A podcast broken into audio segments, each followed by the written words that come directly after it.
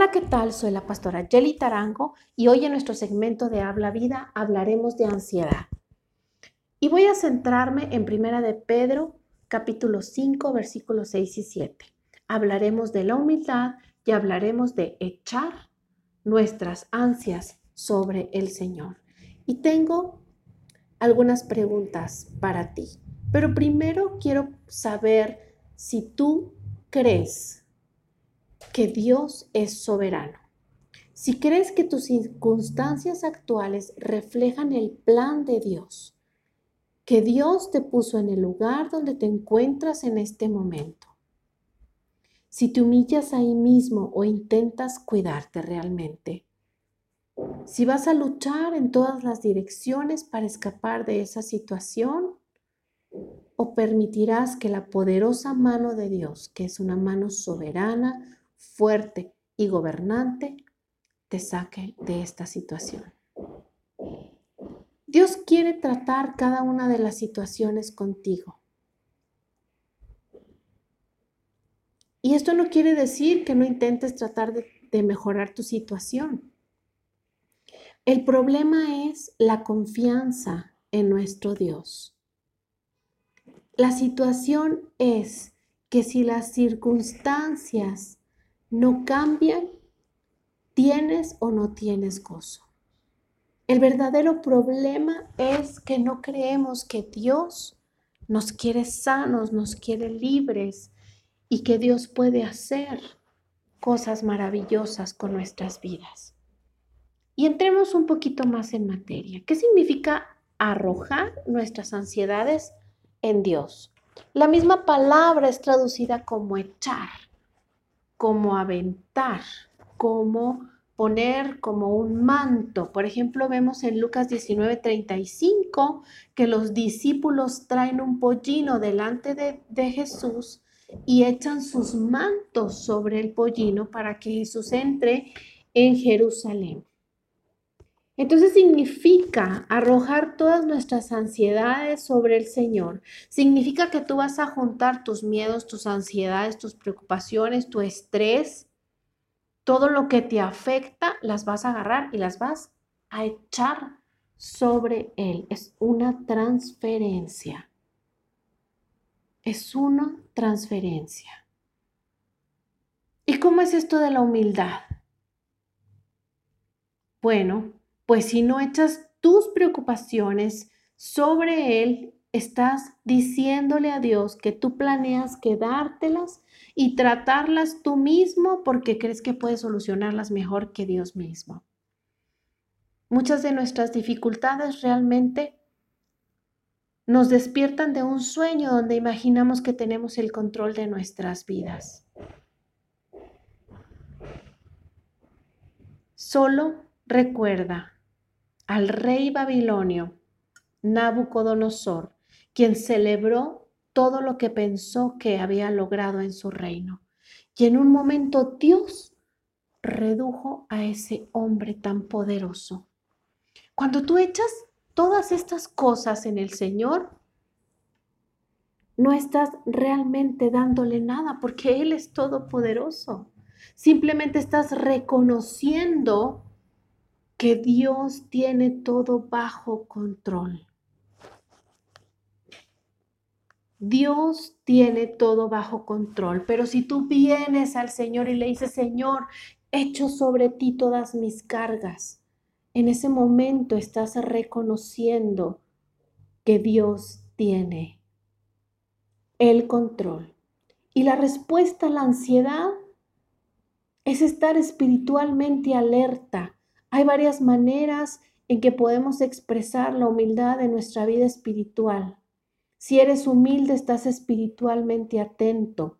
Cuando te encuentres en una situación estresante en la que estás tentado a tener miedo, ansiedad, estrés, es un momento en el que eres espiritualmente vulnerable y el enemigo aprovecha todas estas situaciones Aprovecha que las personas están llenas de miedo, de preocupación, de ansiedad, de estrés para tentarlos, para tomarlos como una presa.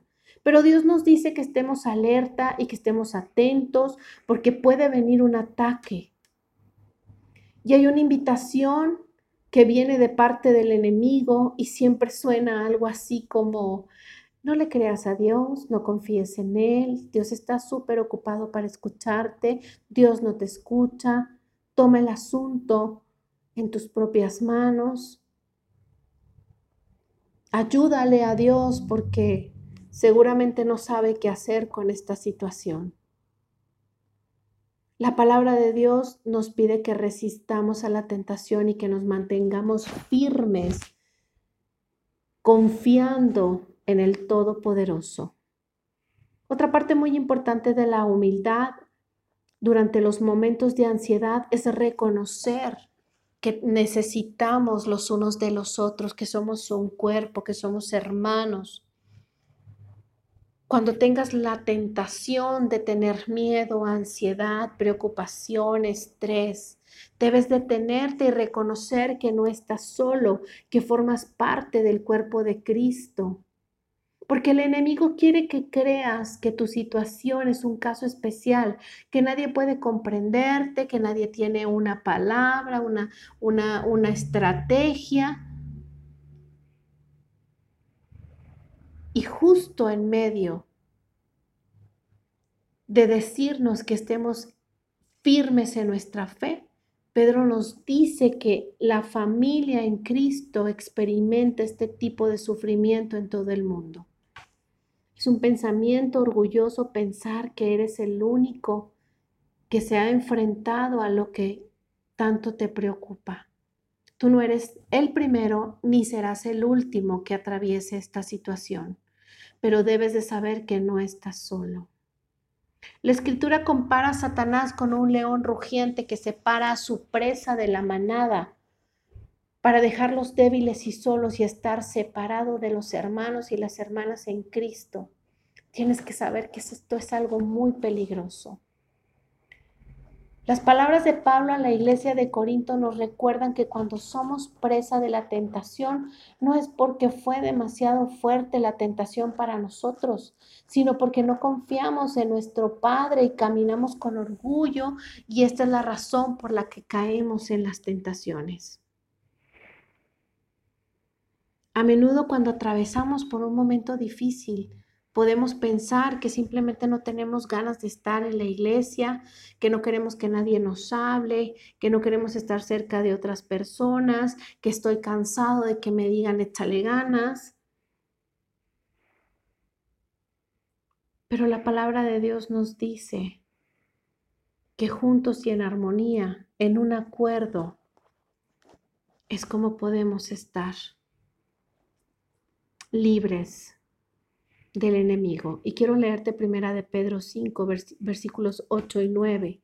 Dice, sean prudentes y manténganse atentos porque su enemigo es el diablo y él anda como el león rugiente buscando a quien devorar. Pero ustedes manténganse firmes y háganle frente. Sepan que en él sepan que en todo el mundo sus hermanos están enfrentando los mismos sufrimientos.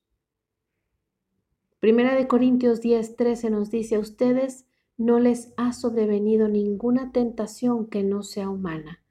Cristo sufrió cada una de las emociones que nosotros pasamos.